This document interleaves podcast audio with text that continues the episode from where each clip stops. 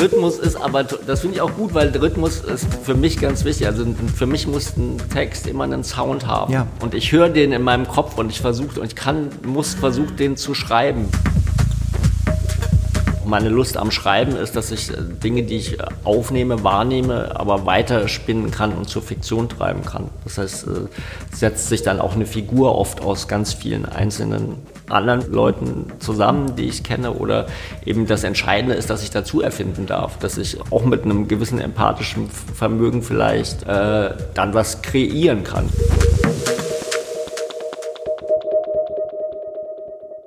Herzlich willkommen zum Berliner Zimmer, dem Literaturpodcast aus Berlin. Diesmal mit einer besonderen Folge, weil wir nicht nur in Berlin das aufzeichnen, sondern sogar noch im Kanon Verlag in Berlin-Schöneberg, weil wir nämlich mit Tim Staffel reden heute. Über sein neues Buch Südstern, was auf der Longlist des Deutschen Buchpreises ist.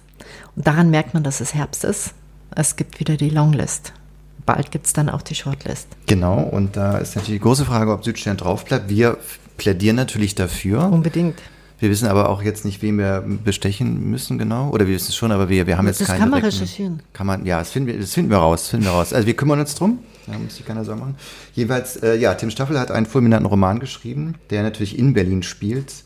Eine Berliner, ja, eine ungewöhnliche Liebesgeschichte zwischen zwei Großstadtpflänzchen. Die Zwischen zwei Großstädten? Pflänzchen. Pflänzchen. Okay. Pflänzchen. Ich dachte, jetzt kommt so ein norddeutsches Wort. Nee, nee. Nur weil du immer äh, bayerisch redest, äh, heißt das noch lange nicht, dass ich hier. Aber egal, wir hören einfach mal rein. So, jetzt sind wir im Kanon Verlag bei unserem. In Schöneberg, in Berlin Schöneberg. Berlin Schöneberg. Wie, wie ist es für dich, Judith, hier in einer fremden Gegend? Wobei du bist ja aus Bayern eingewandert, für dich ist ja alles für in Berlin fremd, alles oder? Für, für mich ist Berlin Ausland. Ja, aber es hilft nichts. Du, du bist es hilft nichts. Ich bin jetzt schon 20 Jahre hier und das hilft nichts. Genau. Dann, ähm, ja, ich würde sagen, wir, wir haben ja ein Begrüßungsgeschenk äh, ja, für uns. Steht, glaube ich, bei dir, Klaus, diesmal ausnahmsweise. Genau, es ist, es ist eine, es ist eine ganze Tüte mit Sachen, die jetzt Tim Staffel völlig perplex ähm, am, am Tisch sitzend äh, auspacken muss. Und du musst ja. natürlich erzählen, was du drin also, vorfindest. Ich bin jetzt in der Tat überrascht, äh, weil ich wirklich eine Geschenktüte in der Hand habe mit einem Berliner Bären. Ja, glaubst du, wir erzählen ja irgendwie Fake für unsere Hörerschaft? Nein. Ja, das ist ja das Schöne am Radio, dass man da viele erzählen kann oder beim Podcast. Also nee, das ist eine echte Tüte, man hört das auch. Der Berliner Bär ist drauf, mit Liebe steht da drauf. Ja. Das weiß ich nicht, wie das zu interpretieren ist. Und dann ist noch... Ähm, Ernst äh, gemeint? Mit Liebe für, für wen auch immer. Und ähm, der, der, die Na, beiden Funktürme sind drauf. Der Alex äh, am Alexanderplatz und in Charlottenburg, der so ein Aufkleber. Genau, wir haben nämlich äh, bei S-Wert eingekauft, ein kleiner Designladen in der Brunnenstraße in Berlin-Mitte. Mitte Weil wir uns immer in Mitte bewegen. Ganz anderer Bezirk und da gibt es, sagen wir mal, Design-Devotionalien aus Berlin, aber du kannst ja mal reinschauen. Das finde find ich interessant, aber die Brunnenstraße führt bis in den Wedding rein, der ja auch zur Mitte ja. gehört. Inzwischen ja, das stimmt. Und da gibt es andere die Devotionalien. Oh, jetzt habe ich einen Berlin-Kalender 2024 bekommen, Berlin in Fahrt. Ich hatte, also kann ich gleich sagen, Kalender hänge ich nie auf.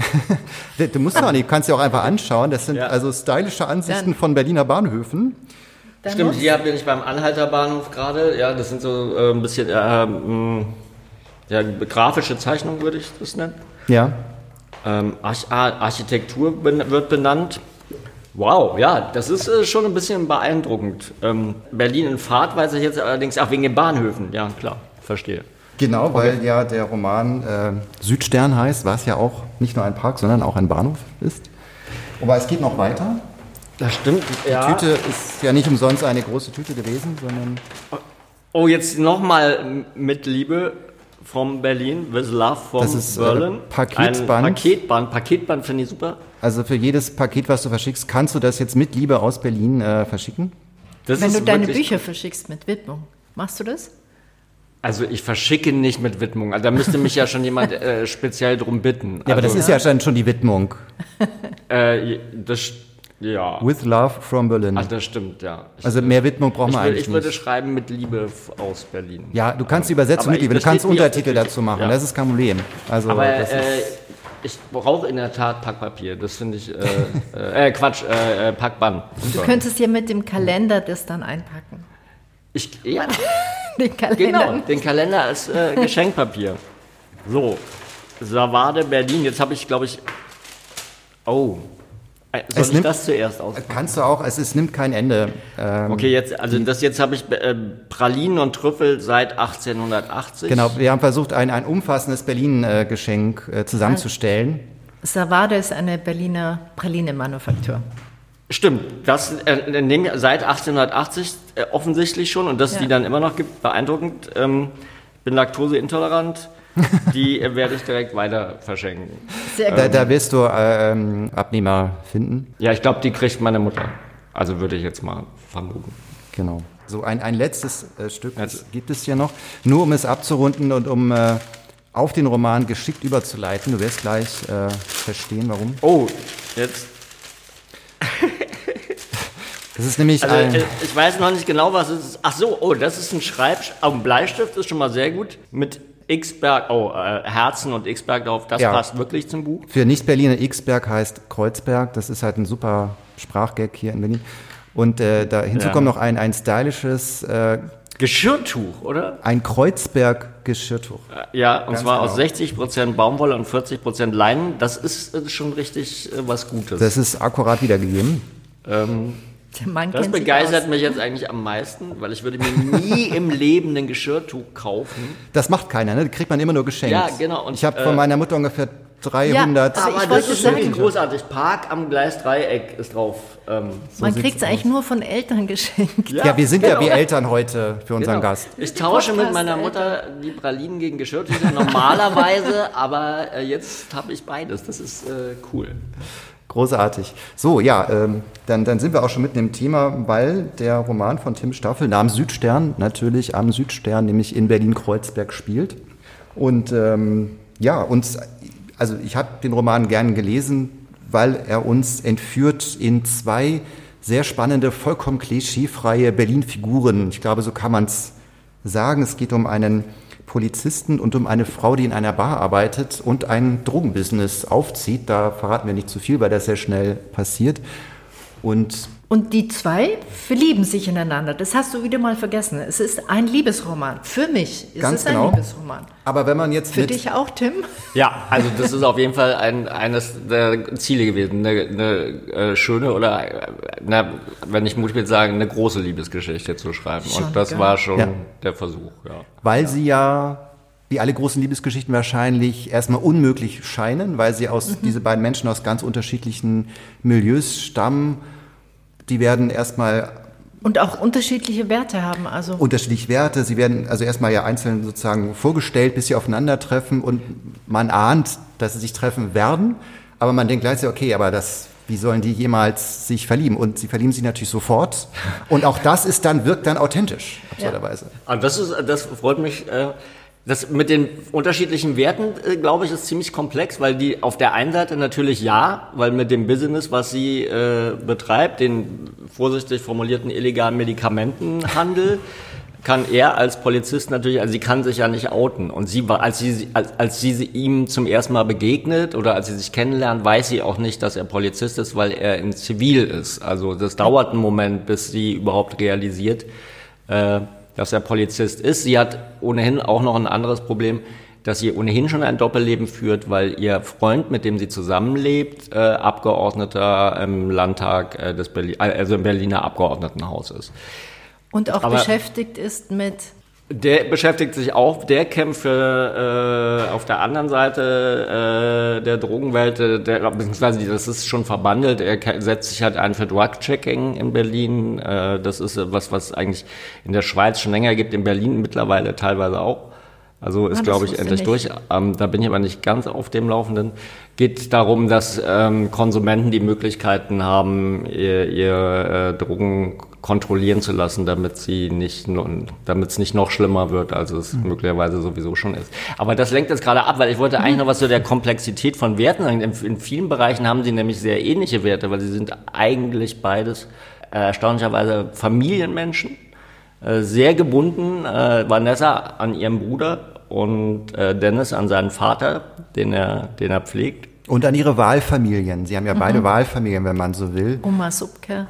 Genau, oder ähm, sie, die äh, Vanessa heißt sie, arbeitet ja in einer Bar und äh, der, der, Eigen, der Eigentümer der Bar ist sowas wie ein Onkel für sie, kann man sagen, um es zu Unbedingt, ja, fast, fast ein Ersatzvater, ja, genau, Ja. Onkel, Freund. Also das, das mag ich ja Mentor. immer ganz gerne, wenn man, wenn es nicht so festgelegt ist. Also man kann ja ein Freund sein und man kann trotzdem auch was Väterliches haben in einem anderen Moment. Also der fühlt sich ja auch sehr verantwortlich für sie. Ähm, Was mir gefallen hat an den Figuren, mir ist es wichtig, das nochmal rauszustellen, sie sind sozusagen vollkommen klischeefrei, weil es gibt natürlich also andere Berlin Großstadt äh, Romane, wo dann die gefrustete Werbetexterin im Prenzlauer Berg ist oder irgendwas, sowas existiert hier nicht. Ja. Dennis, die männliche Hauptfigur, ist ein kleiner Streifenpolizist, der einen Wahnsinnsstress hat, der also äh, Weil er sich um seinen Vater kümmert. ja, aber erstmal, da, aber rein in seinem Job hatte er einen Stress. Es gibt zweifach, dreifach Schichten. ja. Seine Kollegin hat Angststörungen, was in einem Polizeiberuf echt blöd ist. So und also und da sie muss ist er, auch schräg, die Kollegin. sie ist auch schräg, aber er muss sich, er hat in seinem ganz normalen Alltag einen absurden Stress. Ja. So, und ich würde jetzt mal behaupten, dass die meisten, die diesen Roman lesen, nicht selbst Streifenpolizist sind, die so einen Stress haben, sondern eher aus anderen Milieus kommen. Das heißt, dieser Roman entführt einen in Milieus, die einem höchstwahrscheinlich selbst fremd sind und es zieht einen total rein und das hat mir sehr gut gefallen. Ich, ich würde äh, sagen auch, dass nur die Geschichte von Dennis hätte mich allein interessiert, wenn ich nur über Dennis einen Roman gelesen hätte, Ja. weil ich so in- interessiert war, mein Gott, wie kommt er da durch? Wie hält er diesen Alltag aus? Äh, Wie kriegt er das auf die Kette? Aber jetzt entführt es uns noch in, ein, in eine andere Welt, nämlich die von Vanessa. Und da frage ich mich schon, also bist du mit Streife gefahren? Es ist so detailliert und so. Also das kann man sich nicht ausdenken, was da ist. Äh, nein, also mit Fahren war nicht möglich. Äh, das ist äh, te- teilweise, äh, also ich hatte die Möglichkeit, äh, ein paar Interviews zu machen äh, mit Polizisten und äh, ist aber auch Lektüre von Polizeireportagen. Äh, man kann auch, äh, es gibt ja den, den Polizeimeldungen, äh, kann man den ganzen Tag durchrattern lassen. Also äh, Darfst du das hier öffentlich zugeben, dass du, äh, achso, Polizeimeldung, nicht Polizeifunk. Nee, nee, den Polizeifunk, den äh, kann ich äh, nicht mithören. Nein. Das musst du jetzt so sagen, ich weiß. Ähm, das ist äh, auch eine andere Geschichte. Das, äh, ist, äh, in, in Berlin hat das sehr lange gedauert, bis das äh, digitalisiert wurde. Oder ich weiß gar nicht, ob das überhaupt komplett durchdigitalisiert ist. Nein, es, der äh, Berliner Polizei stellt auf der ihrer Internetseite Polizeimeldungen zur Verfügung, eigentlich, wo man äh, nachlesen kann, was äh, den Tag oder die Nacht über passiert. Oder auch auf, auf Twitter gibt's ja auch einen Kanal, wo die, an die finde ich sehr pointiert teilweise, auch sehr, teilweise richtig humorvoll, äh, lustige Meldungen von den laufenden Hunden, die irgendwie äh, Also, See gesprungen sind, äh, veröffentlichen. Also Genau. da gibt's einiges. Aber also manches war in den Nachrichten natürlich auch. Einmal wird das, dieser Skandal mit dem Schießstand und der mangelnden Lüftungs- oder kaputten Lüftungsanlage, das war ja mal in den Medien, das, das wird ja ganz kurz erwähnt, dass das zu Krankheiten führte und solche Sachen. Genau, genau, es, äh, genau. Ich bediene mich da schon auch aus dem, was man, was man so auflesen kann in, in Medien sozusagen. Aber der ganze Alltag in seinen Details, wenn du sagst, es basiert auf Interviews, das kann ja anders, kann auch anders gar nicht sein, weil das kann man nicht alles sich anlesen. So, aber es, das Wissen ja das eine, das, das kunstvoll, das so äh, zu dramatisieren, ist das andere und das finde ich ist eben wirklich äh, gut gelungen. Also ich fand, es zieht einen halt total rein und äh, man ist vollkommen, man fährt mit dem Streifenwagen mit sozusagen.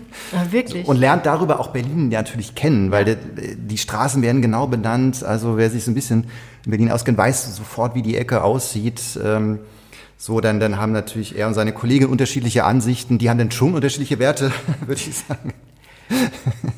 Ja, in vielen Bereichen natürlich. Äh, klar, also das, was man, äh, weiß nicht, ob du noch was äh, zu Vanessa sagen willst äh, gerade, aber äh, das, äh, was bei Vanessa ja äh, ganz wichtig ist bei der Figur, ist, dass die ein extrem, also nahezu unnatürlich empathisches äh, äh, Fähigkeiten hat. Das heißt, die begegnet Menschen und liest in denen wie in, einem offenen Buch und geht, kann ja. sehr, sehr äh, tief in sie hineingucken, ohne dass äh, sie sie lange mit ihnen sprechen muss oder dass sie lange Zeit mit ihnen verbringen muss. Ja.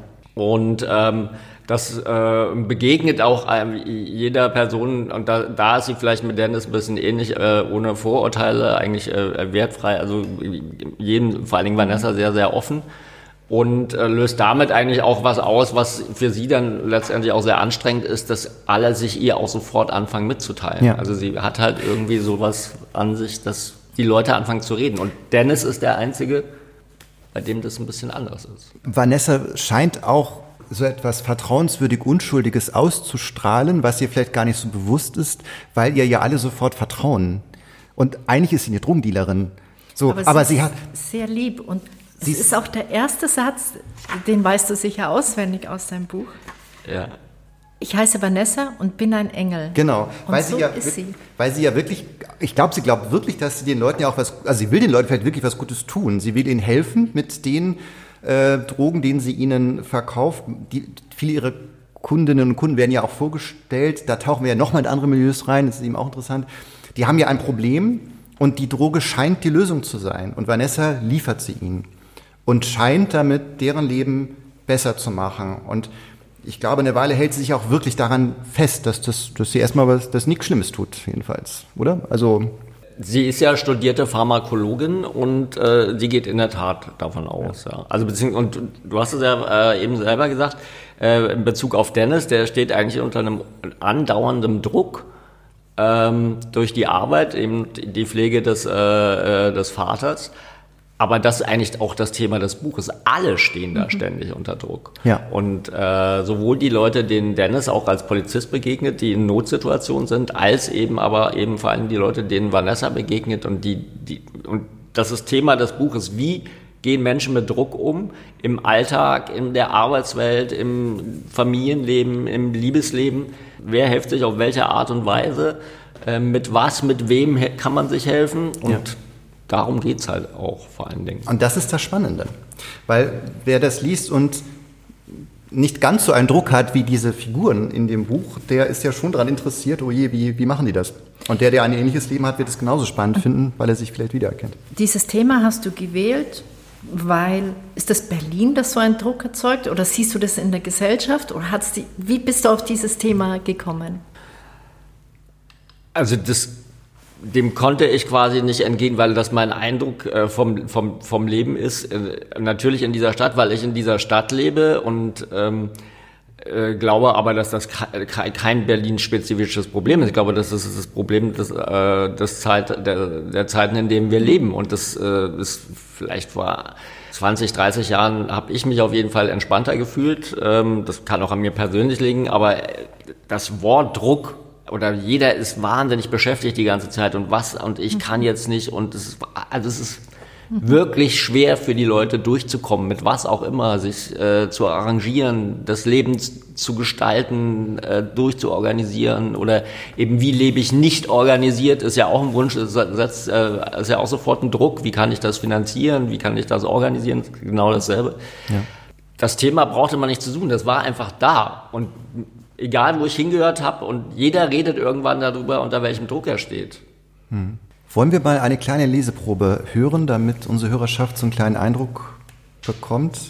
Willst du das ohne Erdbeerflecken vielleicht haben? Das ist, Judith hat ja ihr, ihr, ihr Buch schon versaut. Ja, das ist mir, mir. Jetzt bin ich, äh, was, äh, hattet ihr eine, ähm, Also- einfach den Anfang nehmen? Zum Beispiel, ja, Ja. vielleicht ist das ganz gut, weil dann, äh, dann, Ja, das finde ich das, äh, ist, ich das besser. ja. Dann können die zu, äh, die kann unsere Hörerschaft gleich weiterlesen, wenn sie sich das Buch dann kauft nach dem Und, und Podcast. ihr gebt mir ein Zeichen, wann, wann ich äh, aufhöre, ja? Also Genau, ich denke, wenn so ein natürliches Ende ist, ja, wir kommen, so wir kommen gegen Abend wieder her. Dann können wir, ist ja kein Problem. Band läuft und Ja, ja, läuft. lassen es. so. Ich heiße Vanessa und bin ein Engel. Alle aus meiner Gemeinde warten darauf, dass noch etwas passiert. Ich dimme das Licht. Ein Paar sitzt am runden Tisch neben dem Durchgang zum Raucherzimmer. Noch sind sie kein Paar. Erst morgen werden sie eins sein. Sie trinkt ihren Wodka Lem mit dem Strohhalm. Er wirft den Strohhalm weg. Sie will Kinder. Er denkt nicht mal drüber nach. Fünf sitzen am Ecktisch beim großen Fenster mit Blick auf die Bierbänke draußen. Die habe ich schon um elf angekettet. Nach elf schenken wir draußen nicht mehr aus, weil sonst die ausgesperrten Hunde auf den Balkonen zu heulen beginnen und nicht mehr damit aufhören. Die fünf sind ein Stammtisch. Der steht jedes Mal woanders. Keiner ist von hier. Vor zehn Jahren sind sie unabhängig voneinander in die Stadt gekommen, haben sich kennengelernt, sind zusammengezogen. Einmal im Monat feiern sie gemeinsam, dass sie sich noch immer kennen. Nur leben sie verschiedene Leben. Sie haben sich viel weiter voneinander entfernt, als sie sich eingestehen möchten. Deshalb trinken sie schnell und viel, damit sich Nähe einstellt. Ich fülle den Kühlschrank mit Flaschen auf, er ist größer als ich, zerteile Zitronen und schaufte Krascheis in Gläser. Der Junge, der vor mir sitzt, liest Gedichte, am liebsten die von Rambaud. Er würde gern nach Hause gehen, noch ein, zwei Folgen The Big Bang Theory gucken und dann einschlafen. Sein Freund ist auf der Toilette, ihm kann er das nicht sagen. Sein Freund möchte feiern, er weiß nicht, wer Rimbaud ist. Sie studieren beide, nur nicht dasselbe. Ich gehe ins Raucherzimmer, leere die Aschenbecher. Nur eine Frau sitzt noch da mit ihrem Freund. Seinen Heiratsantrag hat sie abgelehnt, ist schon ein paar Wochen her. Sie raucht und denkt darüber nach, warum sie nicht mehr singt. Ihr Freund ist Steinmetz, er trägt ein dunkelblaues Seidenhemd. Das zieht er nur an, wenn sie mit ihm zusammen ist. Sie möchte Swing tanzen, er hat zwei linke Füße. An ihrem Zigarettenfilter bleibt auberginenfarbener Lippenstift haften. Er hört schlecht, sie spricht trotzdem leise. Sie möchte sich verändern, nicht mehr nur vom Geld des Vaters leben, der nicht aufhören kann, sich um sie zu sorgen. Er hat nichts dagegen. Sie möchte helfen, er weiß nicht wie. Er möchte Zigaretten, die Schachtel in ihrer Handtasche ist leer. Ich bringe ihm welche. Woher weißt du? fragt er. Sehr schön. Und das spiegelt ja Vanessa wieder und auch ihren Blick für Menschen. Sie beobachtet mhm. ja auch sehr genau und sie erspürt Menschen. Sie guckt ja sozusagen rein in alle Köpfe. Das ist ja der, ne, ein bisschen die, der, der Sinn dieses, dieses, dieses Kapitels. Ja. Genau, und das, ist, das hilft ihr, das ist, und die Bar ist natürlich auch ein guter Ort dafür. Äh, da, da kommen halt auch die unterschiedlichsten Leute hin und da äh, kann sich ihr Kopfkino dann abspielen. So Barkeepers sind auch immer, oder Leute, die in der Bar arbeiten, das sind auch immer Menschen, finde ich, die wirklich Menschen lesen können. Wenn sie gut sind, ja. Gut also das sind, ist eine ja. Kunst. Also ich bewundere also ich gute, gute Leute in der Bar, also gute Barkeeperin, gute ja. Barkeeper. Äh, ja, Was ist, ist deine Kunst. Lieblingsbar hier in Berlin? Ähm, das ist jetzt eine sehr schwierige Frage. Äh, doch, das kann ich. Äh, Beckett's Kopf. Wo ist die? das verrate ich nicht. sehr gut. Also rein äußerlich wenn man das Buch anschaut und so durchblättert, dann denke ich mir, da sind keine Dialoge drin. Was nicht ganz stimmt. Also, aber erstmal, also Anführungszeichen und sowas ist nicht drin. Das ist ja ein bisschen in Mode gekommen, die Anführungszeichen wegzulassen genau, bei Roman, aber, aber es funktioniert. Man aber hier ist es auch so, dass auch sonst keine wörtliche Rede drin vorkommt. Also obwohl eine Stelle, das stimmt nicht ganz, nein, nein, nein, also da kommt schon wörtliche, da kommt schon wörtliche Rede vor, das schon. Genau. Es, ist, es sind nicht klassisch lange Dialoge oder so, das sind eher kurze Dialoge, wenn welche da sind. Das also so vom, ich glaube, es ist eher so, dass die wörtliche Rede in den Fließtext, in genau. den Erzähltext eingebunden ist. Ja. Und dadurch, dass, und das war eben aber auch bewusst so, jetzt ja. nicht äh, um irgendwie äh, besonders originell zu sein oder äh, wie auch immer die Anführungsstriche wegzulassen, sondern äh, es geht ja darum, auch um so einen Sound zu entwickeln. Und ähm, deswegen, äh, es heißt ja doch immer, er, er, er fragt mich, und ja. dann kommt schon der Originalfragetext genau. oder so. Und das, ähm, so ein vielleicht äh, kann ja sagen, wird ja es gibt ja wird ja alternierend erzählt. Es gibt ja. die Erzählperspektive mhm. Vanessa und es gibt die Erzählperspektive Dennis. Und dann gibt es halt diese, Pers diese Geschichte, wenn sie aufeinandertreffen. Und dann genau, was sehr lustig dargestellt ist, weil die, ja, also. Ja. ja und das, da wir jetzt hier im Verlag sind, lobe ich auch den Verlag, weil man kapiert es dann schon, dass es die verschiedenen Erzähl Erzählweisen sind, weil sie auch mit den Großbuchstaben dann immer anfangen. Also das, das hilft und das finde ich uns, gut gelöst. Uns brennt aber noch eine Frage unter den Nägeln, weil ähm, das, ähm, es gibt natürlich noch keine Rezension, weil das Buch ja jetzt gerade erst ähm, erscheint, aber auf dem Cover ist von äh, meiner Freundin Julia Frank. Unserer Freundin Julia Frank. Sie war nämlich in meinem äh, Podcast schon. Sie war in unserem Podcast. Und, ähm, ja, aber sie ist meine Freundin. Das ist, nee, weil sie erstens, ich habe den Kontakt mit ihr aufgenommen und. Ja, gut, also es, es ist ähm, also 50-50. Aber jetzt Nein. haben wir den, also jedenfalls, ich möchte es nur kurz zu Ende erzählen, weil hier steht nämlich äh, schon eine erste Kritik von Julia Frank auf dem Cover. Zitat. Sein rasendes Gespür für Rhythmus macht süchtig. Auf unsere Stadt, auf die Romantik. Zitat Ende. Das ist einfach und pointiert gut auf den Punkt. Also genau so, das ist, ich kann das nur unterstreichen. Und deswegen, ich, ich denke, da haben wir jetzt auch die Verbindung, worauf ich raus wollte, dieses Weglassen der eigentlichen klassischen Dialoge macht diesen Rhythmus aus. Kann das sein? Ja, aber Judith, es geht doch um eine ganz andere Frage. Wie kommst du dazu, dass Julia Frank dieses Zitat auf das äh, Cover bringt? Ist es, es ist vielleicht sogar auch noch deine Freundin? Und dann hätten wir wirklich, äh, dann müssten wir auf 33,3 Prozent gehen pro Person. Ja, so, also so, so weit würde ich gehen. Ja, also äh, Julia und ich haben, äh, ah. haben beide unseren Erstling bei Ammann damals rausgebracht. Ach. Und so haben wir uns dann kennengelernt. Ähm, wir hatten beide ein Stipendium äh, für, von der Stiftung Niedersachsen, die den zweiten Roman gefördert hat. Und da, so haben wir uns kennengelernt, über diese Verlagsconnection und über dieses Stipendium. Und seitdem sind wir bekannt. Wir haben uns auch äh, lange aus den Augen verloren, aber ähm, ich hatte den Mut und die Lust zu fragen, ob sie das Buch lesen möchte. Und sie hat es getan und war offenbar begeistert, so wie wir auch. Da, also in dem Punkt sind wir schon mal uns ähnlich, die Julia und, und wir. Hm? Ich sage jetzt nichts mehr. Die ich wollte auch auf dieses Rhythmus nochmal kommen, aber nee, gut, wissen ja. wir. Aber das, also, Rhythmus ist aber, das finde ich auch gut, weil Rhythmus ist für mich ganz wichtig. Also für mich muss ein Text immer einen Sound haben. Ja. Und ja. Ähm, äh, und ich höre den in meinem Kopf und ich versuche und ich kann, muss versuchen, den zu schreiben. Und, ähm, und das heißt, ich weiß nicht, wie dann LeserInnen das äh, lesen, weil ich weiß nicht, ob die in den Rhythmus kommen, den ich höre, wenn ich es schreibe. total. Aber ja. also ich kann es selber kaum aussprechen. Also auch beim, beim Vorlesen ist es schon, schon, schon schwierig, mhm. weil es eigentlich im Kopf ist. Ja. Und ähm, so spreche ich eigentlich durch äh, Schreiben. Und das ist das, was ich äh, versuche, eben einen Sound zu, zu schaffen und auch einen Sog zu erzeugen. Also es soll, also es hat ja auch was mit Rausch zu tun, das ja. Buch, und deswegen soll eigentlich auch ähm, der Rhythmus rauschhaft sein. Aha. Und das ist er, das können wir nur Dann hast du dieses Buch sehr schnell geschrieben. Ja, in, also in dieser Version, in der es da vorliegt, habe ich es sehr schnell geschrieben, ja. Mhm. Erzähl mal noch mehr, wie. Es gab vorher eine Version, die, ähm, wo ich äh, auf alle, ähm, die nicht so äh, nah an dem war, was ich eigentlich machen wollte. Es brauchte jemanden, der mich daran erinnert, was ich eigentlich äh, tun wollte. Und Wer war derjenige? Und Ludwig hat dich daran erinnert.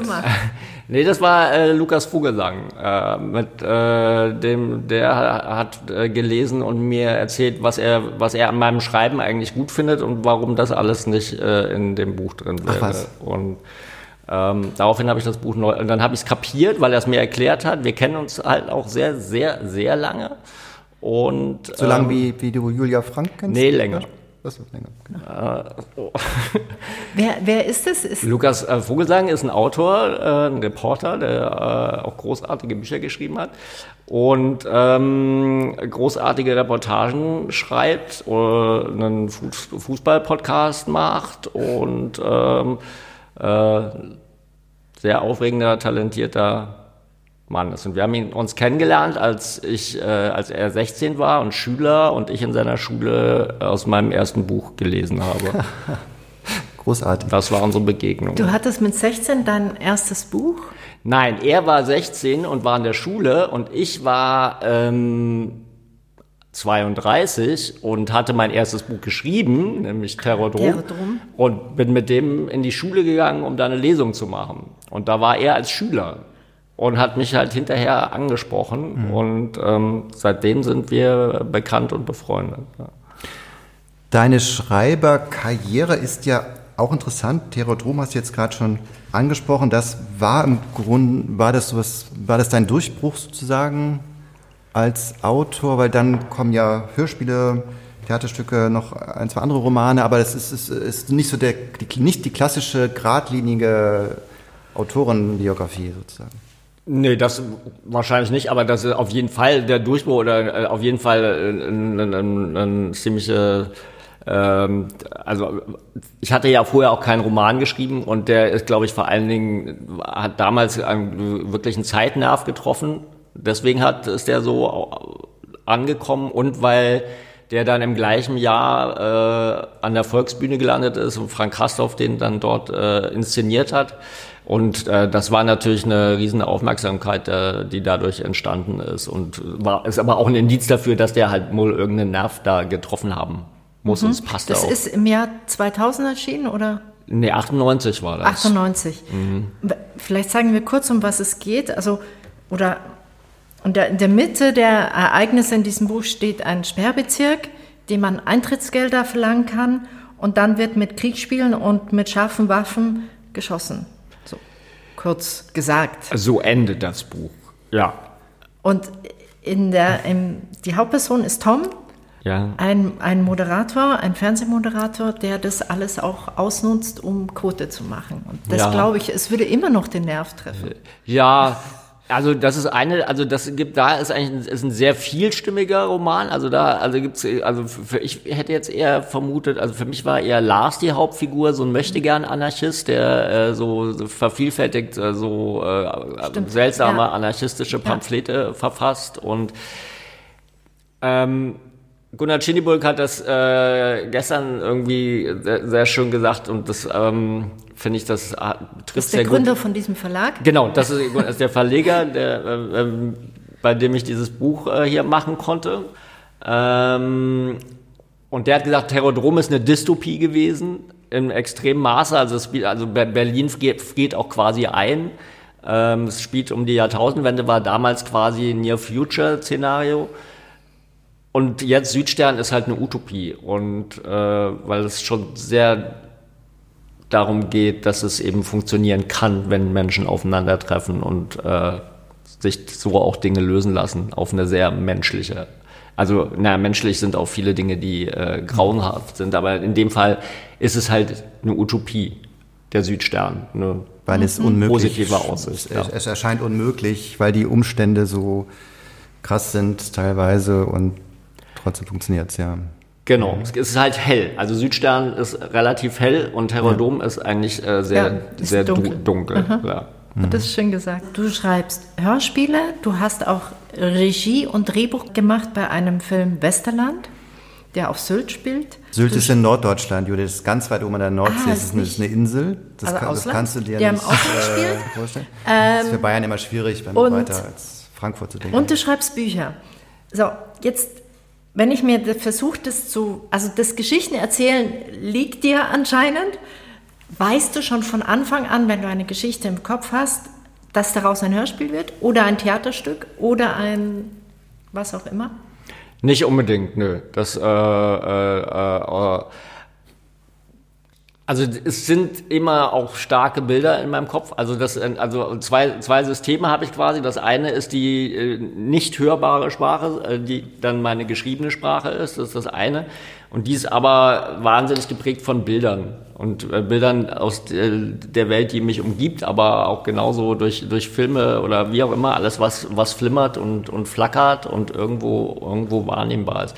Das heißt, auch mein, mein Denken ist mitunter, äh, bildhaft sozusagen und wird dann aber übersetzt in diese geschriebene Sprache. Und deswegen, und weil aber eben der Sound so wichtig ist, ist eben auch ähm, das Hörspiel nah. So, oder das Theater oder ursprünglich mhm. äh, äh, komme ich ja vom, äh, also studierter, bin ja studierter angewandte Theaterwissenschaft habe ich studiert in Gießen. Und das war eigentlich so die Anfänge, also ich dachte, ich würde mal Theaterregisseur werden irgendwie. Ja, jetzt kommen wir den Anekdoten auch schon näher. ja, naja, aber kann ja alles noch werden, und theoretisch. Also, nee, du bist ja eh schon alles. Nee, also, genau, kann, ich habe das, also ich habe das ja auch schon ein bisschen gemacht, aber nee, also das wäre wär mir jetzt sehr fremd. Äh, also. Hm. Also wenn jetzt sagen, jemand sagen würde, inszenier mal dies oder das, äh, würde ich, äh, hätte ich nicht die geringste Idee. Äh, äh Sag es nicht zu laut, hätte. wer weiß vielleicht. Ja. Du hast gesagt, du fängst mit Bildern an. Wie war das bei Südstern? Es war jedenfalls, du hast schon gesagt, ein helles Bild. Oder waren die Figuren schon da? Hast du den Dennis und die Vanessa schon also wenn wir sagen, wenn es ums Bild geht, war das allererste äh, Bild, was da war, jemand, der im, im Auto mit Elektromotor äh, äh, durch die Stadt fährt und äh, zu Leuten Leute besucht, um ihnen was zu bringen. und äh, aber vor allen Dingen einfach äh, jemand, der im Auto sitzt und fährt und dass man halt den Motor nicht hört. Das war das erste. Weil dich das stören würde in deinem Rhythmus? Nee, überhaupt nicht. Weil es so, so, eine, so was Diskretes das, hat. Ja, ja, das ist ein anderes, äh, anderes Fahren. Also es ist eine andere Wahrnehmung von, äh, auch gerade nachts von Stadt, wenn man, wenn man äh, mit, mit, mit einem Elektromotorauto fährt und dann das Fenster öffnet. Äh, äh, hört man ja ganz anders, als wenn man mit einem äh, Dieselmotor zum Beispiel äh, unterwegs ist irgendwie. Aber du kennst die Vanessa nicht persönlich? Die, Vanessa ist ja eine Erfindung, die ist ja in dem Buch, die kann ich ja nicht kennen. Also Und was fährst du für ein Auto? ich fahre überhaupt kein Auto. Also äh, ich müsste ganz dringend meinen Führerschein jetzt. Ich bin jetzt der Jahrgang, äh, der dran ist. Äh, Den Führerschein zu tauschen. genau, genau. Ich habe noch so einen grauen äh, Lappen. Echt noch den grauen? Und äh, wenn ich muss jetzt wirklich in äh, ähm, mich dranhalten, weil sonst äh, habe ich es verpasst und dann habe ich keinen Führerschein. Ja, weil eventuell kommen ja einige Termine auf dich zu. Ähm, hier ist ja schon der Aufkleber äh, drauf, ähm, auf dem ähm, Exemplar 2023 Deutscher Buchpreis nominiert. Du bist nämlich auf der, auf der Longlist ähm, gelandet. Das, hat dich das wie ein Donnerschlag getroffen?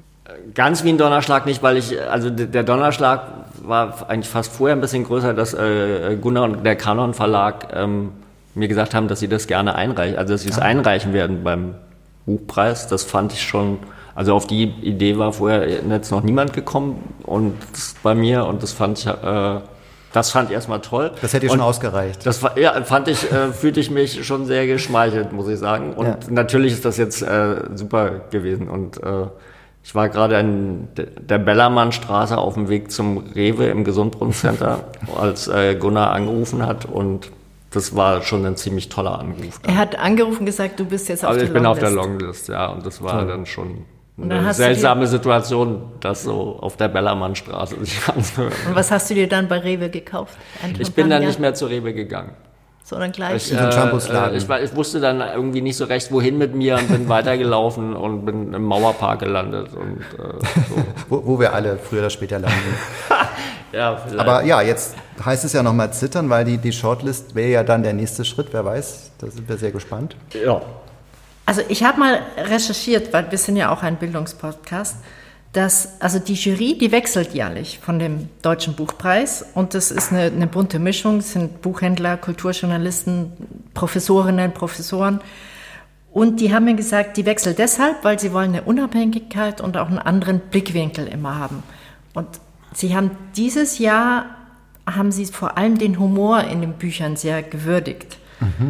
Und ähm, das kann ich nur bestätigen bei deinem Buch. Obwohl es so ein Humor ist, wo einem so, so richtig frei lachen, also es ist nicht haha, sondern eher so äh, haha. Ja, es ist eine, es ist eine Originalität Ja. in den Figuren, weil diese Figuren ungewöhnliche Dinge tun. Und das ist so ein, so ein, Hintergrundhumor auch die ganze Zeit. Weil allein, allein Vanessa, ich meine, das ist ja schon der, der Klappentext. Vanessa ist Pharmakologin. Sie liefert Substanzen, die für Erfolg und Glück sorgen. Ähm, so, also da denkt man schon, wie was. Ich habe erst, also als ich den Klappentext las, hatte ich erst, okay, Pharmakologin, das ist jetzt, ein, das ist jetzt eine, spaßige, eine spaßige Beschreibung für Drogenhändlerin, aber sie ist ja wirklich Pharmakologin. Ja, so, genau. Und das ist schon lustig, wenn eben eine Frau, die genau das studiert hat, was sozusagen in den Substanzen drin ist, dass die jetzt ähm, ihr Wissen äh, nutzt, um Drogen zu verkaufen. Das an sich ist ja schon lustig. Und dann noch mit Also- einem Polizisten zusammen. Genau. Ja, und es gibt, glaube ich, auch, und also freut mich, wenn, wenn der Humor erkannt wird. Es gibt ja ganz viele Alltagssituationen mit, mit beiden, in die beide Ja. ge- geraten, die, äh, oder dann eben auch ein Blick auf die Stadt, der natürlich versucht auch äh, äh, einen Humor zu haben. Ja. Ja. Das macht ja auch mit die Spannung oder eben den Drive aus, sage ich mal, des Romans, dass man immer noch mehr neue Situationen ähm, erleben will in dem Roman mit diesen beiden Figuren. Und man will aber auch deine Sprache weitererleben. Man will wissen, okay, ja, jetzt sind sie da in, in Neukölln, jetzt, jetzt will ich wissen, wie, wie er das beschreibt.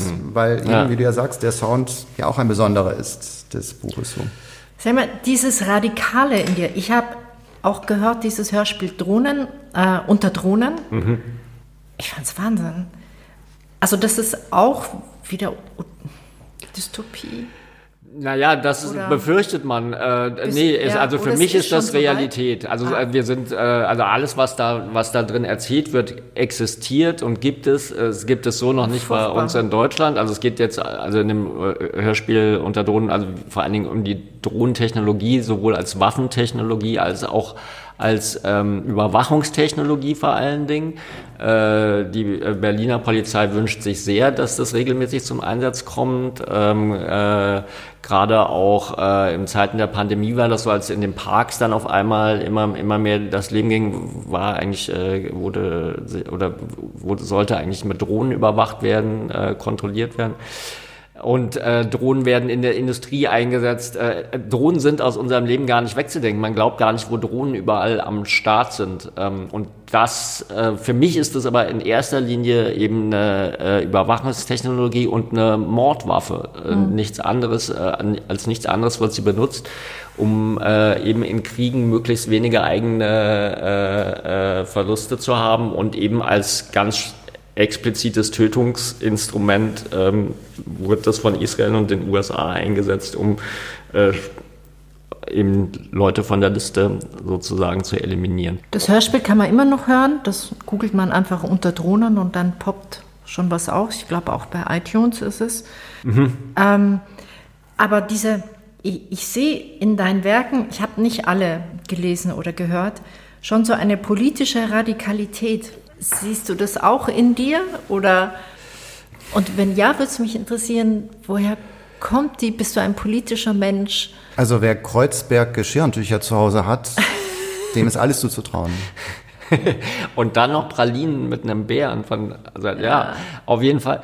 Ähm, ich glaube, ich kann mir, ich kann mir nicht meine Art der Wahrnehmung erklären, wo die herkommt, wie die entsteht. Ich habe halt eine ganz bestimmte Wahrnehmung von Welt, äh, äh, egal ob die in unmittelbarer Nähe ist äh, oder ob ich sie über Medien wahrnehme oder ob ich sie über Geräusche oder über Bilder an, von anderen Orten wahrnehme. Äh, habe, glaube ich, eine teilweise etwas äh, zu, zu äh, enervierende Sensibilität für gewisse Dinge und ähm, neige dann eher zum dystopischen Blick und das ist aber, glaube ich, eher gar nichts, was ich äh, frei entscheide, sondern das ist äh, einfach in mir veranlagt. Und ähm, das war eben dann eben auch der Versuch mit Südstern mal ein bisschen ins, ins Helle eher reinzugehen, aber ich bin schon eher ähm, politisch äh, denkender Mensch. Erregbar sozusagen, was äh, gewisse äh, Dinge betrifft. Und ich muss, muss auch ganz ehrlich gestehen, dass zum Beispiel die Pandemie, also ich bin kein krisenfester Mensch. Also das habe ich jetzt äh, in den letzten äh, drei, vier Jahren vor allen Dingen äh, festgestellt. Mhm. Sowohl die Pandemie als auch äh, dass ähm, äh, der Krieg gegen die Ukraine für mich und alles, was damit zusammenhängt, äh, also so eine Form von Belastung sind, das hätte ich jetzt selber nicht mitgerechnet. So. Aber ist der Roman in der Pandemie entstanden oder hauptsächlich geschrieben worden oder vorher? Er ist äh, äh, am äh, gern Ende der Pandemie geschrieben, ja. Mhm. ja. Okay. Was auch noch auffällt in dem, also rein, ich sage jetzt rein äußerlich, sind es sind sehr viele türkische Wörter, die aber meist übersetzt werden, aber auch Ach, gar nicht so. Die meisten schon. Äh, ich meine, man kriegt dann den Zusammenhang raus. Ja, man versteht es. Da, genau, man versteht es. Aber es macht es umso authentischer nochmal, finde genau. ich, weil man noch mehr in Dennis der ja Halbtürke ja. ist, äh, eintaucht dadurch, ja. finde ich.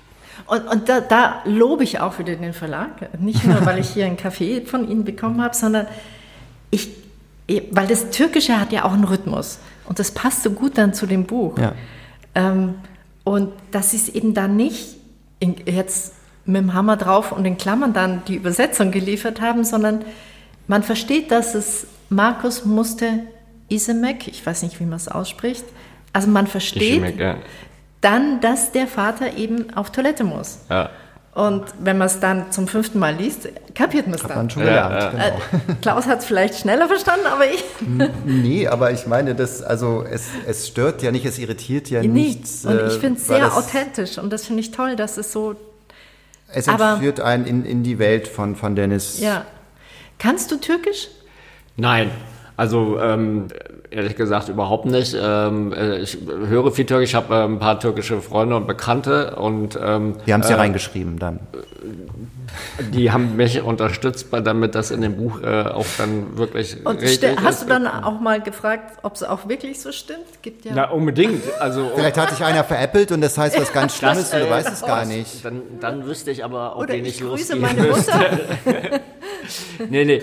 Und ähm, ich, ich, ich höre die Sprache, ja, also ich lebe ja auch seit 30 Jahren in Berlin, das heißt, Ja. ich höre die Sprache Ja. natürlich ganz viel und äh, äh, auch an den Orten, wo ich gelebt habe, war die äh, Sprache viel zu hören oder ist die Sprache viel zu hören. Das heißt, im Ohr habe ich sie, aber verstehen tue ich sie nicht und sprechen tue ich sie auch nicht. Und äh, bin aber erstaunlicherweise, ähm, äh, als ich äh, das erste Mal oder als ich bin zweimal nach Istanbul gereist und einmal für eine längere Zeit, um da auch ein Buch zu Ende zu schreiben.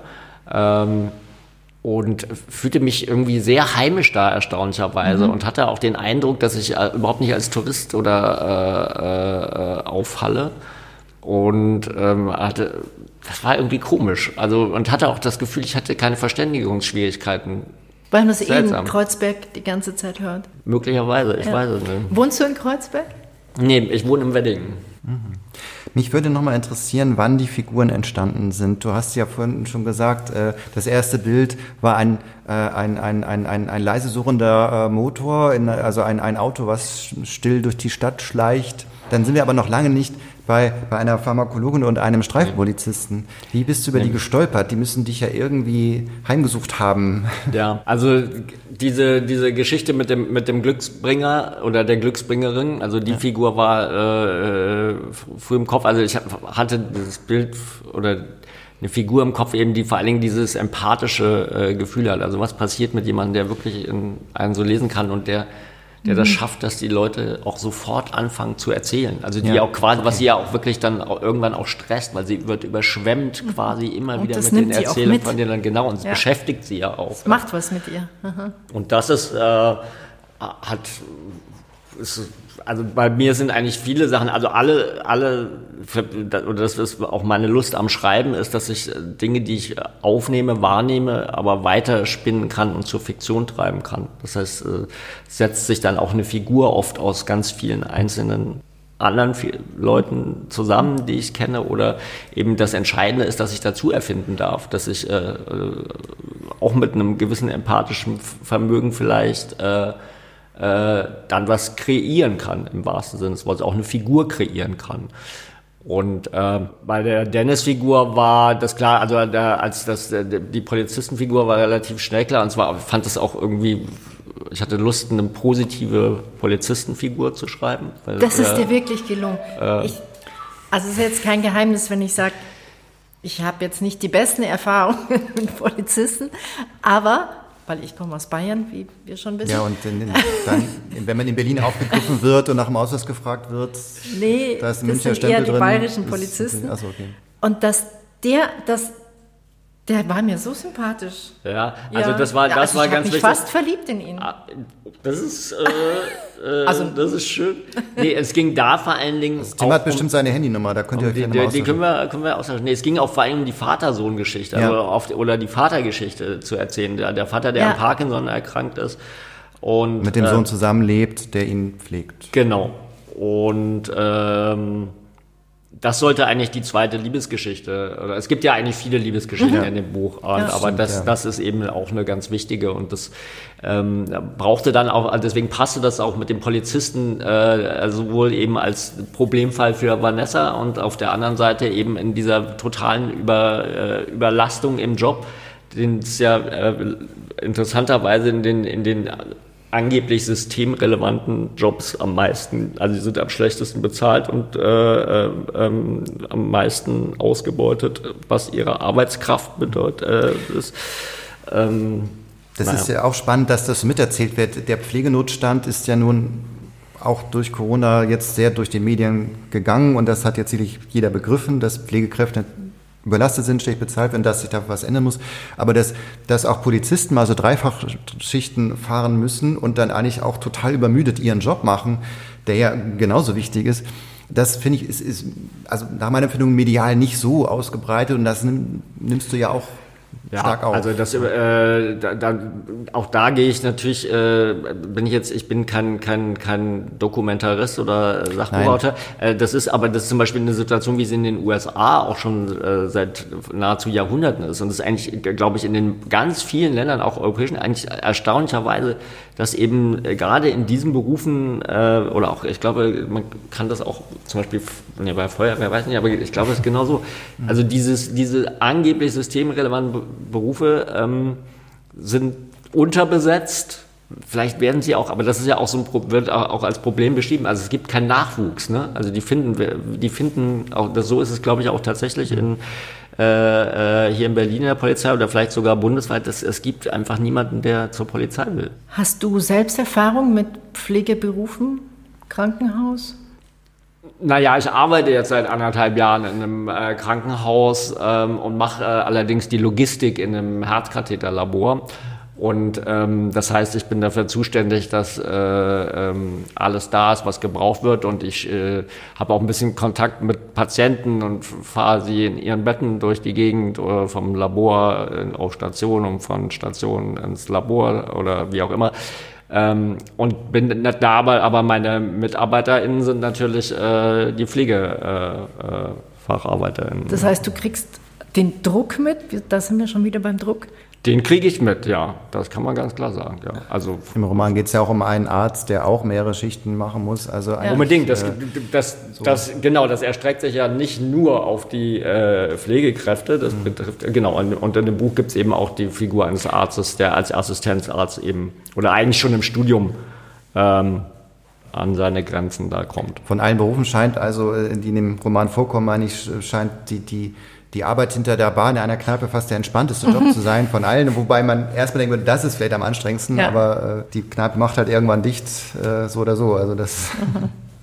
Und diesen Job als Logistiker, war, warum machst du den? Der hat jetzt so gar nichts mit Schreiben zu tun?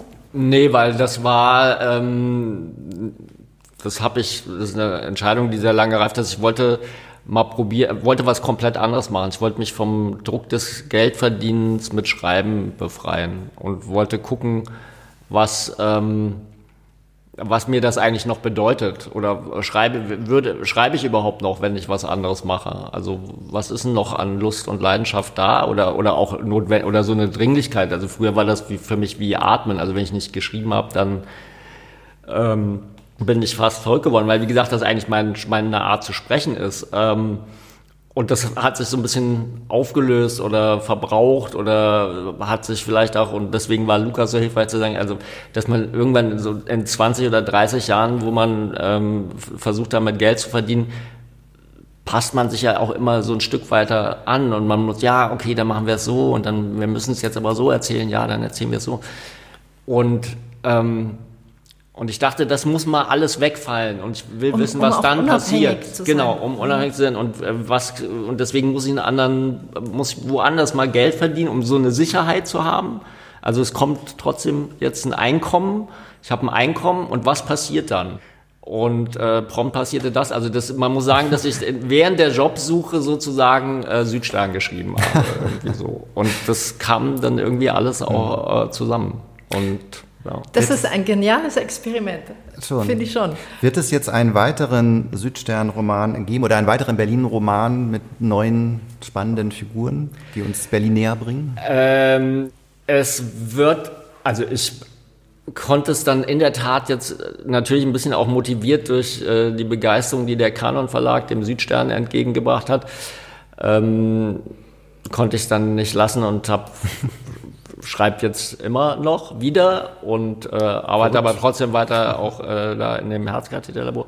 Und da wird aber Berlin äh, eine nur ganz winzige Rolle spielen. Da geht's vor allen Dingen um Gießen. Nein. Das verrate ich noch nicht. Okay. Wir bleiben dran. Aber, aber Gießen hat indirekt was damit zu tun, allerdings nicht das Wort Stadt. Okay.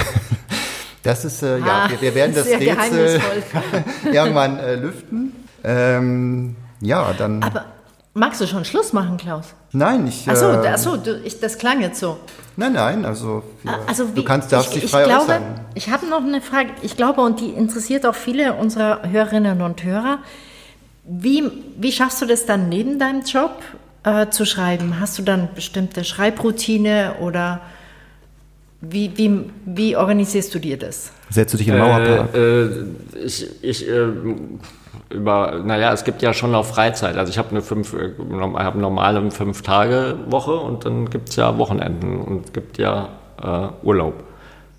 Und dann die Zeit nutzt du ohne genau, ein, oder dann, jetzt dann gehe ich meinem Hobby nach. Also das war ja eigentlich auch genau so, so. Also im Moment ist Schreiben halt das Hobby und äh, dann Und da reicht dir das Wochenende? Äh, und der Urlaub, ja. Und Und, manchmal dann auch noch abends, aber eher so. Weil du lieber längere Phasen schreibst, äh, lieber mehrere Stunden am Stück, was Ja, also es, es ist jetzt schon ein verändertes Schreiben für mich. Also das war, war also ich mal, aber das Entscheidende ist eigentlich in so einen Flow zu kommen und das geht natürlich besser, wenn man das am, am Stück macht. Aber da ich das jetzt auch lang genug mache, ähm, geht das jetzt auch auf diese Art und Weise. Aber ewig kann ich beides nicht machen. Also das, äh, das merke ich jetzt schon, das ist dann schon auch kräftezehrend. Ah, du hast jetzt dem Verlagsgründer gewunken. Ja, Der ja der, der steht da draußen. Und der gerade sein Rad angeschlossen hat und genau, vielleicht noch reinschaut, wer weiß, aber okay. Ja, aber dann haben wir ja schon doch einiges besprochen. Jetzt ist die Frage, ob wir nochmal zum Jungspiel zurückkehren oder bist du Brauchst du vielleicht einen Zettel? Äh, ja, okay, Ein nee, Stift? ich habe, ich, äh, ich, äh, ähm, Es, es ginge darum, diese drei äh, Geschichten ganz, ganz kurz nur anzureißen. Ja, ja, ja. Und dann könnten wir eventuell nachfragen und äh, führen dich natürlich so aufs Glatteis, sodass du ins Schlittern kommst und Mhm. wir natürlich, also ich sofort äh, natürlich erkenne, welches die Lügengeschichte ist. Okay, ich habe ich hab, ich hab die Geschichten parat. Okay, Ah, sehr dann, schön. dann lass hören. Dann Also deine erste. die erste Geschichte ist, ich habe mit einer Freundin Haschkekse gebacken und sie aus Versehen in der Küche stehen lassen und äh, als ich irgendwann wirklich, wir hatten völlig überdosiert und irgendwann spät abends äh, ins Wohnzimmer kam, saß mein Vater, nein, er lag im Sessel und war nicht mehr ansprechbar. Oh nein. Und äh, es fehlten Kekse in der Küche. Er hat welche gegessen und es bekam ihm nicht, weil er nicht ahnte, dass es Haschkekse sind. Okay, ist eine schöne Geschichte. War er glücklich? Er sah sehr glücklich. Lassen Sie erstmal die anderen beiden hören, würde ich vorschlagen, oder? Dann Möglicherweise, ja. Die andere Geschichte ist, wir haben äh, Westerland äh, au- auf Sylt gedreht, den Film mit dem Kameramann Fabian Spuck zusammen habe ich das gemacht. Und ähm, haben eine Szene, also im Winter und äh, er ist sehr ehrgeizig im Bildermachen und stand mit dem Kameraassistenten und der Kamera im Meer quasi und die Flut rückte an und das Wasser kam immer näher und äh, wir waren sicher, dass sie nicht mit der Kamera zurückkommen würden. Gott. Ja, da gehen immer mal Sachen verloren bei Dreharbeiten, das ist völlig normal. Und die dritte Geschichte wäre, dass ähm, absurderweise oder erfreulicherweise Terrordrom ins Polnische übersetzt worden ist. Ähm, ich in Polen dann in Breslau eine Lesung gemacht habe und da dann sich ergeben hat, dass das in Breslau am Theater auch äh, dramatisiert wurde. Und da habe ich, äh, vorher hatte ich eine Lesung mit einem polnischen Schauspieler zusammen gemacht und habe mich total gewundert, dass das Polnische genauso klingt wie das Deutsche. Also der Übersetzer war so überragend, dass der Sound einfach da war. Und dann saß ich in dieser Aufführung und habe mich dann so in diesen Schauspieler verliebt, dass ich eigentlich äh, nach Breslau ziehen wollte. Okay. Ja, das. Äh, Wir haben drei Geschichten. Ich fasse sie mal kurz zusammen. Also die überdosierten Haschkekse, die du deinem Vater verabreicht hast, ist die erste Geschichte. Die zweite Geschichte ist der Kameramann in den Fluten, als ihr den Film Westerland gedreht habt. Und die dritte Geschichte ist deine Liebe zu Breslau, dem Schauspieler und dem polnischen Terrodrom. Zu Westland hätte ich natürlich die Frage, äh, nicht nur weil ich in der Nähe zur Welt gekommen bin, nämlich in Nibel, also quasi der Bahnhof vor der Insel äh, Sylt und die natürlich schon drei Millionen Mal in, in Westerland war. Ja, jeder kennt den, der auf Sylt war, weil man da durchfährt. Ist man kommt Sylt? nicht dran vorbei. Man, kann- man muss durch Nibel durch. es war keine andere Chance, als meine Geburtsstadt zu passieren, möchte ich sagen, wo ich auch zur Schule gegangen bin übrigens, wo ich gerade vor drei Tagen auch wieder gewesen bin. Aber jedenfalls, ich habe die Geschichte noch nicht, also klar, Ebbe und Flut, das, das, das kann Judith ja mal nachgoogeln, aber du hast gesagt, ja, also deine Befürchtung war, die kommen nicht zurück. Also die sind tief in das Wattenmeer gelaufen. Na, mit der Kamera. Mit der nicht Kamera? Zurück. Genau. Also Und das, wurden dann also, von der Flut die- überrascht. Das Stativ, also das Wasser war quasi schon äh, über Stativ, also war schon fast an, an der dann. Und wir haben uns natürlich auch gefragt, kommen die da kommen die beiden Jungs da wieder raus. Aber sie sind ja dann rausgekommen. Das Die sind hat dann wieder rausgekommen, Gewartet ja, sozusagen. Oder fehlt da eine. Sequenz? den, weil es, ja, den Film Okay. gibt's ja. Den Film gibt's ja, ja, das stimmt. Aber ja, wir müssen mal gucken, ob da vielleicht zwei Kameramänner aufgeführt Ja, werden, genau. weil der eine es Dann doch nicht ge- geschafft hat. Und dann so am, am Abspann dann so gewidmet dem Kameramann, so und so, der leider. Ja, das, also ich, ich, ich weiß nicht, ich, ich tendiere dazu, dass, dass ich schon mal sagen kann, dass der erste sehr authentisch wirkt, weil das jemand auch so den Haschkekse klaut, das ist ja, das ist ja jedem von uns schon mal passiert. Dass man irgendwie Also un, un, äh, mir ist unbeabsichtigt. das noch nie passiert, aber gut. Ja, bei euch sind ja auch Kekse generell verboten in Bayern, oder? Nicht nur Haschkekse, sondern sowieso Backen und so, das, das gibt's ja alles nicht bei euch. Wir haben halt Pfannkuchen. Ja, siehst du. Okay, gut, aber naja, ich will dir auch gar nicht vorgreifen, Judith. Das ist, das ist jetzt mehr so ein Gefühl. Also, dass das Polnische so wie das Deutsche klingt, ich meine, die haben auch viele Sch-Laute, aber du sagst, es lag an dem herausragenden Naja, er sagt, er meint ja nicht, dass es wie Deutsch Ne, klingt, der- sondern der dass Sound, es den, den Sound, der Sound. den dramatischen Ja. Sound weiterhin hat. Ja. Also, die erste ist wahr. Die zweite mit dem, ich meine, der Kameramann Florian Spuck, Fabian Spuck Fabian Spuck, kommt, woher kommt der? aus Kassel.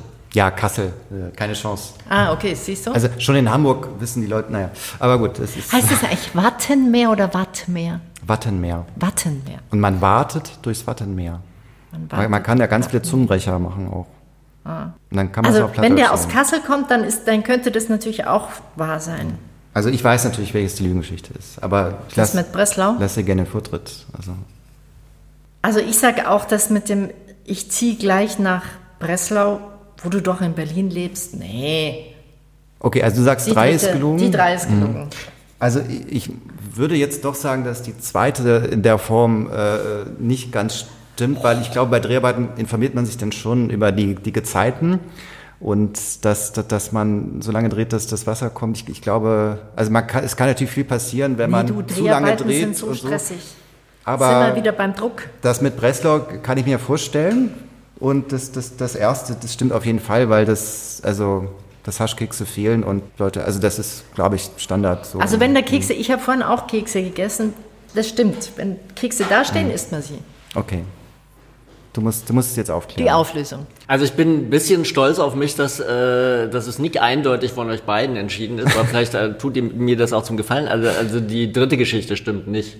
Okay. Ja, Die klang hast so du dir schon auch gedacht. Ja, ja, genau. Und das ist meine Art zu schreiben. Das ist das, was ich mir vorgestellt Ja, habe. ja. Also es passiert was real und dann dachte ich mir, dann Aber wie viel ist davon gelungen? Ist es jetzt gar nicht ins Polnische übersetzt worden oder schon? Doch, doch, das gibt's Du im Polnischen nicht- und, du und warst ich bin nur in, der- ich bin, äh, ich, na, ich bin nicht in ihn verliebt gewesen, aber der war einfach großartig. Der hat dann auch, ich habe dann ihn nach Berlin eingeladen, ein Hörspiel mit ihm hier gemacht. Äh, Einfach ein super Typ und äh, fand den total aufregend. Und es hat halt so einen Spaß gemacht, diese Lesung. Also wir haben, ich habe immer mit einer DJ zusammen, einer Musikerin zusammengearbeitet bei Terrordrom bei Lesungen und die ist auch mit nach äh, Breslau gekommen und dann hat sie, haben wir, hat sie sich einen Akkordeonspieler gewünscht und dann hat sie als DJ mit dem Akkordeonspieler und diesem Schauspieler haben wir so eine Leseshow äh, gemacht. Ich habe halt den äh, ein paar Minuten gelesen auf Deutsch und dann hat er übernommen.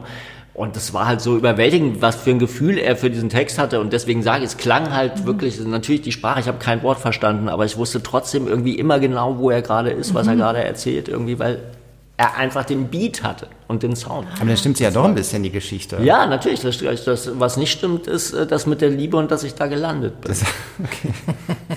Na gut. Und übersetzt der noch? Also ein bisschen Lügen. ja, ja, das ist also, völlig Ja, ja, ja. legitim. Das ist völlig legitim. Nein, Und nein. Also ja es auch durfte eigentlich gar nicht stimmen, die Anekdote. Nein, nein, nein, nein, ich, das ist, Nein, sie nein, darf auch nur halb nicht stimmen. Das ist völlig im, im Rahmen unseres äh, Spiels. Also, Und Also Übersetzt so er schreibe ich eigentlich, stimmt immer die Hälfte. Ja. So. Übersetzt er jetzt auf Südstern, der Mensch, der polnische? Äh, Richard Turgeon heißt der, äh, der Übersetzer, der, äh, das weiß ich nicht. Das wäre natürlich besonders schön, Mhm. wenn das bis nach Polen vordringt, das Buch. Kann man den Westerland-Film eigentlich noch irgendwo sehen? Wir, wir haben den nicht gefunden online oder irgendwie oder in Doch, Videothek. Der das äh, Salzgeber äh, hat den produziert und man müsste den eigentlich auf jeden Fall, on, also den kann man auch auf, glaube ich, sogar bei Amazon auf DVD noch kaufen, obwohl, nee, das wird schwierig, weiß nicht. Aber eigentlich müsste der on demand auf bei Salzgeber zu kaufen sein. Also direkt bei, weil bei den normalen Plattformen, auch bei der Filmgalerie 451 hatten wir den nicht, nicht Nee, muss Ah, mal, okay. also dann mal direkt bei Salzgeber äh, äh, probieren. Alles klar. also der spielt in den Fluten. Offenbar, ja. Das, Ja, also das sind, ja, das sind Wir hatten wirklich Glück, weil das sollte äh, wirklich Winter auf Sylt sein und wir hatten halt wirklich äh, Glück. 2016 war es, glaube ich, oder ist er rausgekommen und gedreht 2015, also 15 oder 16 ähm, gedreht und da war wirklich krasser Winter und wir hatten Schnee und wir hatten Eis, wir hatten so ein, auf dem, am Wattenmeer so übereinander geschobene äh, Eis, also sah wirklich aus ja. wie Arktis, also das war großartig, da hatten wir wirklich äh, Glück, die Schauspieler und haben ein bisschen leiden müssen im Kalten, aber das ist deren Job. Das, das ist, ist äh, das so. Ja. ja. Okay, das können wir gelten lassen. Dann äh, bedanken wir uns für, für den Besuch in, in, in deinem Verlag, in dem wir auch zu Besuch sind. Ja, und ich danke auch äh, für die Einladung und die wundervollen Geschenke. Ja, nicht zu sagen, wir sind ja eigentlich ein Geschenke-Podcast. Ja. So, das war unsere Folge mit Tim Staffel. Ich möchte noch ein paar Infos nachreichen. Tim hat einen Autor erwähnt, der ihm geholfen hat, die richtige Sprache bei diesem Buch zu finden. Er heißt Lukas Vogelsang und hat einen Fußball-Podcast Zeitlupen. Die Musikerin und Komponistin, mit der Tim Staffel bei Terodrom zusammengearbeitet hat, ist Alexandra Holsch. Und wir haben nochmal geguckt, das Hörspiel Unter Drohnen ist in der ARD-Audiothek zu finden. Und den Film Westerland kann man auch noch sehen. Wo genau das alles gibt es dann, was ich jetzt hier an Infos gesagt habe, gibt es dann auch in unseren Show Notes. Und zum guter Schluss noch ein wichtiger Termin. Am 7.9.